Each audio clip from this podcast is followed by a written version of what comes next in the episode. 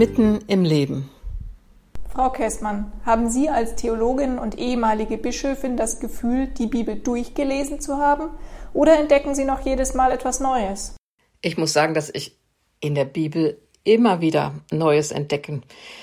Ich bin ja nun seit über 35 Jahren regelmäßig auf der Kanzel und predige und in der evangelischen Kirche ist es so, dass alle sieben Jahre derselbe Predigtext kommt, vorgeschlagen wird für den Sonntag. Und ich muss sagen, wenn ich zurückschaue, was ich vor sieben Jahren, vor 14 Jahren, 21, 28 Jahren zu einem Text gepredigt habe, ich könnte niemals dieselbe Predigt halten. Die Predigt wird immer anders, weil ich mich verändere, aber auch die Gesellschaft, der Kontext sich verändert und so ein Text äh, dann nochmal neu spricht in eine neue Situation.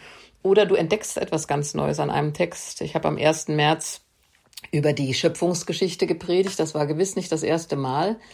Aber auf einmal habe ich festgestellt, dass da steht, dass Eva den Apfel nahm, weil sie klug werden wollte. Das fand ich eine ganz interessante Stelle. Wird sie dafür bestraft, dass sie klug wird? Und wofür schämen sie sich dann eigentlich? Schämen sie sich für die Nacktheit? Oder ist die Scham nicht eigentlich da, weil sie äh, Gottes Gebote übertreten haben und versucht haben, etwas zu verheimlichen. Also sich mit solchen Texten zu befassen, das macht mir ganz große Freude und viele biblische Erzählungen sind einfach auch großartig komponiert. Literatur ist das äh, ganz oft von allerhöchstem Niveau. Lesen Frauen die Bibel anders als Männer? Ich denke schon, dass Frauen die Bibel anders lesen als Männer weil sie zu manchen Geschichten als Frau einen anderen Zugang haben. Ich nehme mal die Geschichte beispielsweise äh, von Lea und Rahel, dieser Wettstreit im Gebären, wo du dich als Frau fragst, meine Güte, noch ein Kind und glauben Sie wirklich, Sie können die Liebe von Jakob durch das Gebären erreichen und äh, das sind, glaube ich, nochmal Zugänge, die ein Mann so nicht nachempfindet. Ich ärgere mich oft, dass die Frauen keine Namen haben, ja. Bei Noah wissen wir, Sem, Ham und Japhet waren seine Söhne, die waren mit auf dem Schiff, aber genauso war Noahs Frau mit auf dem Schiff und die drei Schwiegertöchter. Die bleiben namenlos. Ganz oft, wenn ich Bibelarbeiten halte, dann gebe ich ihnen erstmal Namen. Oder ich nehme die entsetzliche Geschichte von Lots Töchtern. Auch die haben keine Namen. Aber wenn wir die lesen mit aus heutiger Sicht, ist das im Grunde eine Missbrauchsgeschichte. Ja, der Vater äh, zieht die Töchter ganz eng an sich und dann heißt es, in einer Höhle hätten sie ihren armen Vater Lot betrunken gemacht und dann in zwei aufeinanderfolgenden Nächten mit ihm geschlafen, ihn verführt, äh, um unbedingt schwanger zu werden. Und wenn du das aus den Augen einer Frau liest, denke ich, ist es sehr unwahrscheinlich, dass zwei sehr junge Mädchen, die sie wahrscheinlich waren, ihren Vater verführen, sondern das wird allzu oft als Entschuldigung in Missbrauchsfällen gesagt. Die Mädchen haben mich ja verführt, sie wollten es ja so. Ich finde, sie sind da mehrfach bestraft worden, wenn wir beispielsweise biblische äh, Darstellungen sehen, die Bilder von ihnen, die verführerischen jungen Frauen und dieser arme betrunkene Vater. Äh, da werden sie ja ein zweites Mal Opfer im Grunde in der Kunstgeschichte. Wenn das Frauen heute lesen aus ihrer Sicht als ähm, Exegetin, dann lesen sie die Geschichte schon sehr anders. Für viele evangelische Christen bildet das Luther im Ohr haben die geistliche Heimat schlechthin. Wie heimisch fühlen Sie sich in anderen Übersetzungen?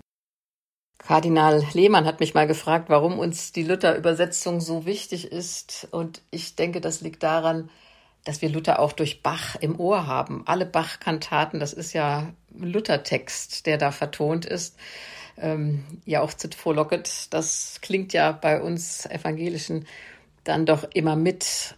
Und außerdem hatte Luther einfach eine ungeheure Sprachkraft. Wenn wir seine Übersetzungsleistung sehen, in elf Wochen das gesamte Neue Testament auf der Wartburg vom Griechischen in ein Deutsch zu übersetzen, das dem Volk aufs Maul geschaut hatte, dass äh, die Menschen verstehen, was da gesagt wird, das war eine revolutionäre Leistung. Und wir müssen sagen, Luther hat bis zu seinem Lebensende in Wittenberg mit Melanchthon, der deutlich besser Hebräisch wohl konnte, und anderen die Übersetzungsarbeit weiter geleistet. Also im Grunde hat er immer wieder Texte verändert. Ich habe das in einer Ausstellung mal sehr schön gesehen und versucht, noch bessere Begriffe zu finden. Ich finde auch wichtig, dass wir uns deutlich machen, alles, was wir Deutsch lesen, ob es jetzt Einheitsübersetzung ist oder Lutherübersetzung oder Bibel in gerechter Sprache, ist immer eine Übersetzung eben aus dem Originaltext. Der Theologe Jürgen Ebach hat mal so schön gesagt, übersetzen heißt auch üb, ersetzen.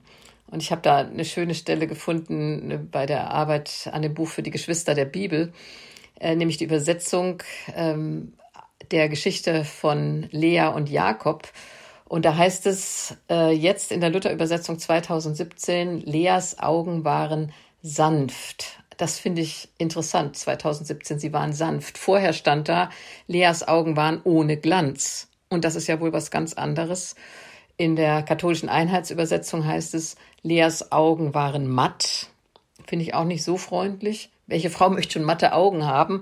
Und in der Bibel in gerechter Sprache ist übersetzt, Leas Augen waren zärtlich. Und ich finde, an diesem ganz kleinen Übersetzungsthema sehen wir schon, dass Übersetzung ganz viel mitbringt an Inhalt. Das ist einfach nicht nur so steht es in der Bibel, sondern wer übersetzt, hat auch eine ganz große Macht darüber, wie ein Text tatsächlich ankommt. Spannend für mich immer wieder. Was ist Ihr Konfirmationsspruch und was verbinden Sie damit?